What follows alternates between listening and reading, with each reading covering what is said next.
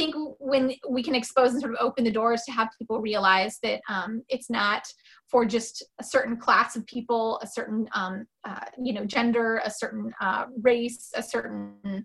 ability, right? Uh, because so much of the technology that we're developing has to be used by such a myriad of folks that we need a myriad of folks to help us make it so we make sure that it works for everybody right and so yeah. you can't be a loner if you want to make a product that works for a wide subset of people you need to have user tests and and you know you need to you need to talk to people that use it a different way because maybe they use it a way you didn't expect. And it's going to make you retool everything mentality. Yeah exactly exactly